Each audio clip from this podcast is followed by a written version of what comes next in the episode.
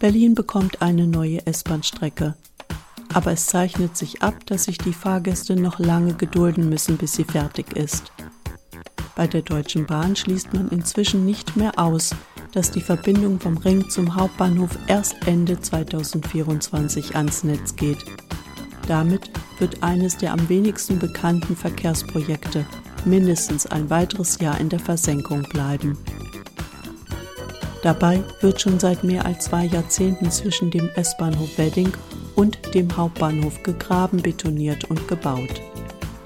Bereits im Jahr 2000 wurde am Ring wo die S-Bahn-Strecke abzweigen soll, der erste Spatenstich für ein Teilprojekt gefeiert. Zehn Jahre später begannen die Arbeiten für den Tunnel unter der Invalidenstraße. Dort endet der erste Bauabschnitt an einem provisorischen Bahnsteig. Doch obwohl schon so lange gebuddelt wird, kennt kaum ein Berliner das Bauvorhaben, das zunächst unter dem Arbeitstitel S21 firmierte weil er dem Namen des Pannenprojekts Stuttgart 21 ähnelte, wurde das Projekt, eine 7,2 Kilometer lange Schienenstrecke durch die Innenstadt zu bauen, später in City S-Bahn umgetauft. Dabei ist es im Interesse der Stadt und der Fahrgäste sinnvoll, die 1939 fertiggestellten S-Bahn-Tunnel mit einer zweiten Nord-Süd-Verbindung zu ergänzen.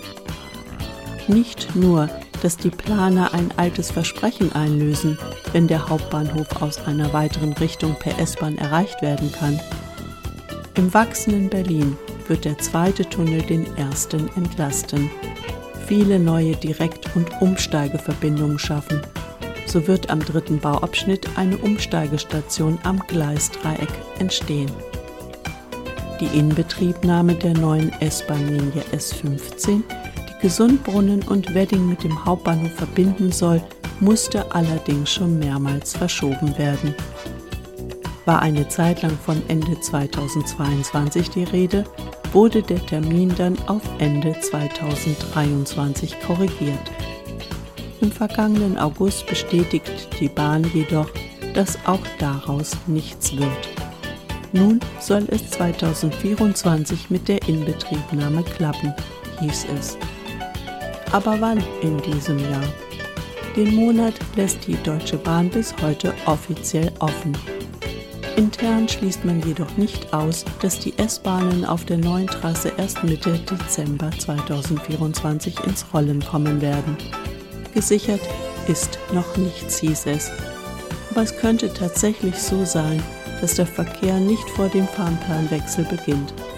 Damit fiele die erneute Verzögerung bei dem zuletzt auf rund 400 Millionen Euro taxierten Schienenverkehrsprojekt in Mitte wieder ziemlich lang aus.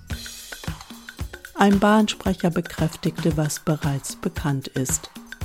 Dass die für Dezember 2023 geplante Inbetriebnahme des Interimszustands des ersten Bauabschnitts ins Jahr 2024 verschoben wird.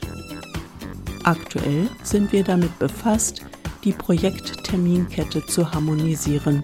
Wir werden frühestmöglich darüber informieren, wann der Interimzustand in Berlin in Betrieb gehen kann.